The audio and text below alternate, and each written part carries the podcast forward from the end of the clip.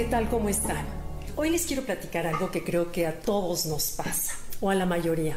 Así como una marea que empieza a subir poco a poco a poco, el closet se va llenando de zapatos, ropa, accesorios, hasta que ya no queda con el tiempo un solo milímetro en donde ponerle algo más. Y el closet pareciera que emite quejidos inaudibles cada vez que tratamos de meterle una prenda a la fuerza y no nos damos cuenta de cómo, de acuerdo a los estudios, se calcula que el 80% de las cosas que tenemos en el closet son viejas, obsoletas, pasadas de moda o inútiles. Pero parece chistoso porque parece como si el closet se burlara de nosotros a las 7 de la mañana cuando queremos encontrar algo dentro de esa cantidad de cosas obsoletas que no usamos y que están nada más ocupando espacio.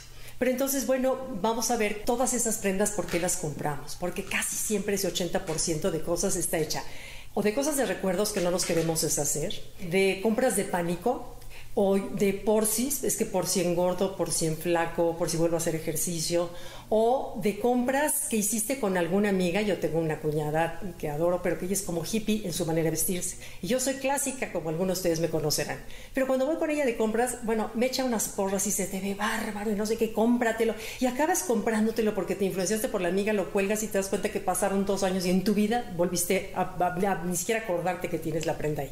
Entonces, bueno, nuestra casa de alguna manera, no sé si les pasa, en algún libro leí que el estado en el que está nuestra casa, es una pequeña muestra de un botón de cómo somos nosotros, refleja qué valoramos, refleja qué nos gusta, refleja nuestra educación, nuestro orden, eh, parte de nosotros y que así como está nuestra casa es una metáfora de cómo estamos por dentro. Entonces, si mi casa es toda ordenada, toda limpia, es refleja cómo estoy yo en mi mente, en mi vida, ordenada, tranquila, limpia.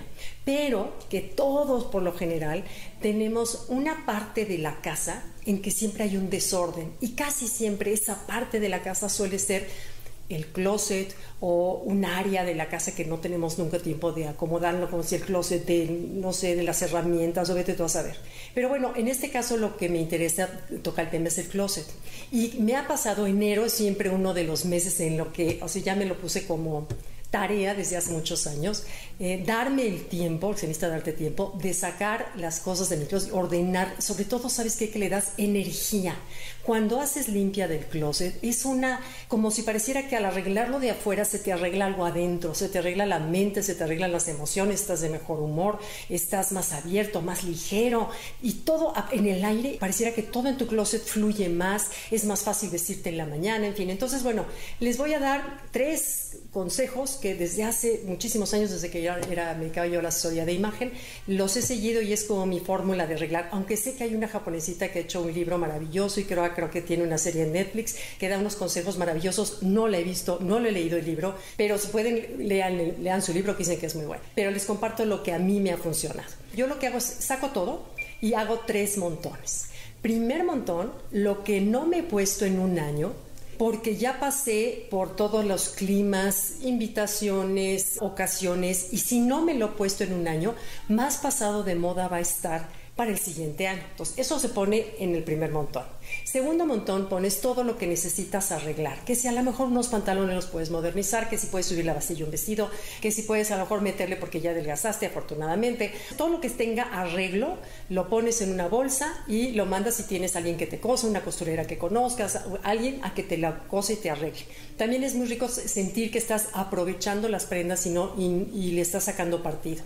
Luego, número tres, en el montón número tres, vas a poner lo que te encanta, lo que te pones, lo que disfrutas, lo que te hace sentirte bien y te vas a sorprender cómo es el 20% de tu closet.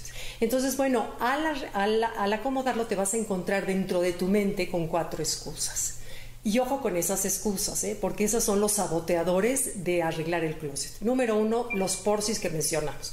Es que por si vuelvo a hacer ejercicio, o por si hace mucho frío, o por si me invitan un día a ese crucero que he soñado ir, o por si eh, le queda a mi hija, o por si algún día se me ofrece. Y ese por si, si le hacemos caso a la mente, vuelves a volver a colgar otra vez todo lo que tenías antes. Entonces, no le hagamos caso a los por si, solamente va a hacerle caso a lo que esto hoy me encanta encanta, lo uso y me, me hace sentir de 10. Eso es lo que realmente vale la pena. Entonces los porcis los ponemos en otra bolsa. Después, uh, el número dos, la otra, la otra vocecita que surge cuando haces limpia de un closet es el valor sentimental. De pronto te aparece esa vocecita que dice, ay, pero si es que este suéter me lo regaló mi hijo el día de mi cumpleaños, o este vestido es el que tenía puesto cuando mi esposo me dio mi anillo de bodas hace 40 años, o este, es que esto me lo puse cuando eh, X, eh, fui, pedí mi primer día de trabajo, trabajé, en fin, y tenemos ese valor sentimental en las cosas y no nos damos cuenta de cómo solamente ocupan cosas, son cosas, las cosas, las cosas se van, las cosas no importan, los buenos momentos, recuerdos los tenemos aquí guardados. El tener una cosa guardada no hace que yo lo, lo recuerde más o le guarde una especie de fidelidad a ese momento, qué sé yo lo que podamos pensar, pero eso también para afuera. No te dejes llevar por la voz de las, del sentimiento. Tres, es que me costó muy caro. Esa es otra de las voces que nos aparece. Es que esta prenda me costó carísimo y lo he usado una vez. No nos damos cuenta que en precio, en tiempo y de espacio te sale todavía más caro tenerla guardada empolvándose en los ganchos del closet. Por cierto, una de las fórmulas que, se recomienda para darte cuenta que tanto usas las prendas o no, acomoda toda tu, tu ropa con los ganchos hacia el lado derecho, todos volteados hacia el lado derecho. Y cada vez que te pongas una prenda, la sacas y la vas a colgar con el gancho volteado al lado izquierdo. Deja que pase un mes y te vas a dar cuenta cómo efectivamente es el 20% de lo que usas, lo demás se queda. Entonces puedes regalarlo con mayor libertad.